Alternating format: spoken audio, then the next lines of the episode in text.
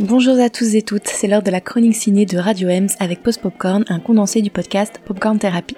Je rappelle le concept, je suis Charline et j'ai moins de 7 minutes pour vous présenter un, deux ou trois films à l'affiche, que ce soit en salle ou sur les plateformes. Petite précision comme toujours, je ferai mon possible pour ne pas divulguer des éléments importants du film, puisqu'on reste sur de la critique sans spoiler. Et cette semaine, trois films, deux en salle et un sur Prime Video. Alors le premier film dont je souhaite parler, il s'agit de Les Trois Mousquetaires d'Artagnan, qui est un film réalisé par Martin Bourboulon, avec François Civil, Vincent Cassel, Pio Marmaille, Romain Duris, Eva Green, etc.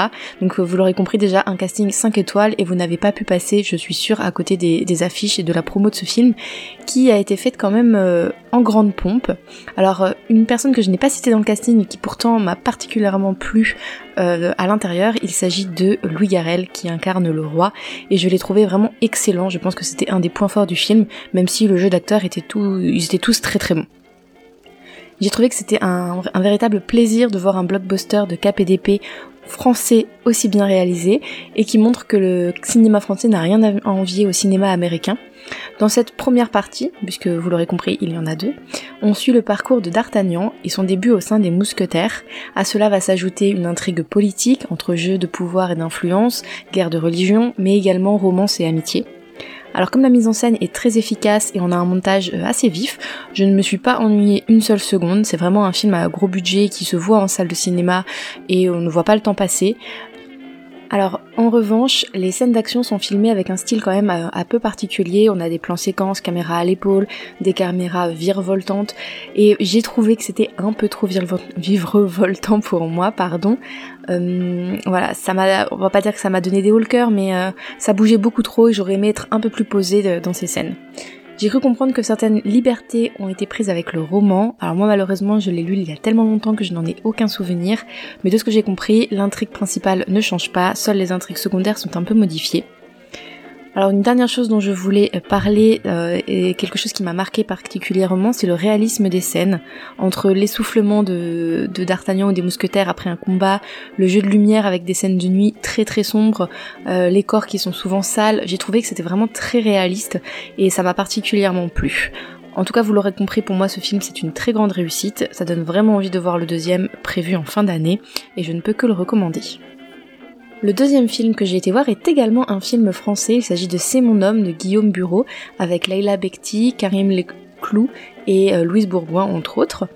Alors on suit la tentative de reconstruction de la mémoire d'un héros euh, qui a fait la Première Guerre mondiale et euh, surtout quand il revient amnésique, deux femmes se, déclarent être, leur femme, en fait savoir la vérité, détenir la vérité.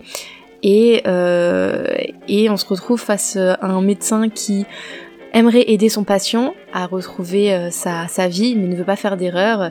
Et euh, voilà, à l'époque, il n'y avait pas les tests ADN, et donc euh, savoir qui était sa vraie famille était chose impossible. Alors chacune a une preuve. voilà, à nous de nous faire un petit peu notre idée au départ en fonction de ces preuves. Faut savoir que le film s'inspire d'une histoire vraie, puisque après la Première Guerre mondiale, de nombreux hommes ont ont été amnésiques et il y a euh, en particulier un homme qui s'est fait réclamer par plusieurs familles, euh, voilà, et donc le réalisateur s'est inspiré de ça. Alors moi la première chose qui m'a frappé en regardant ce film c'est sa photographie qui est très soignée et les décors et les costumes qui nous transportent directement dans la France des années 20. Cela crée une ambiance vraiment très immersive et ça permet aux spectateurs de s'immerger dans l'histoire.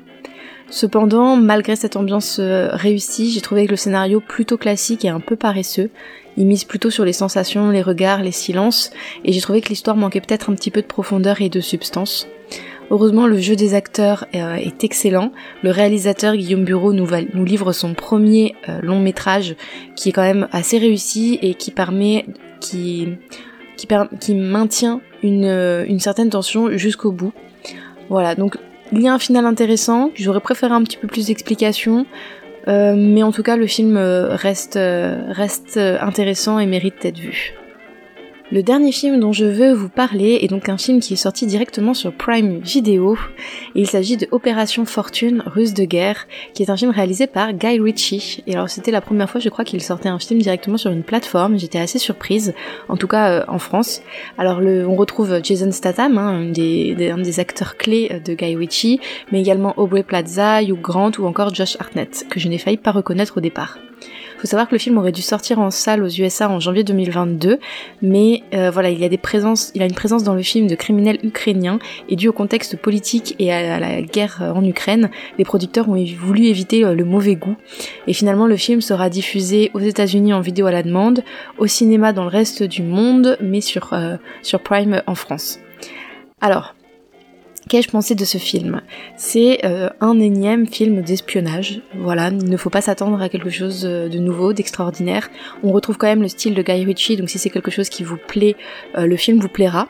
On a un scénario qui reste très classique, mais malgré ça, j'ai trouvé qu'on ne s'ennuyait pas du tout. Euh, le film est très bien réalisé, il y a pas mal d'action, beaucoup d'humour, hein, mais vous savez, un, humour un peu british, cynique, voilà, qui, qui fonctionne bien. En tout cas, j'ai passé un très bon moment devant et je ne peux que le recommander.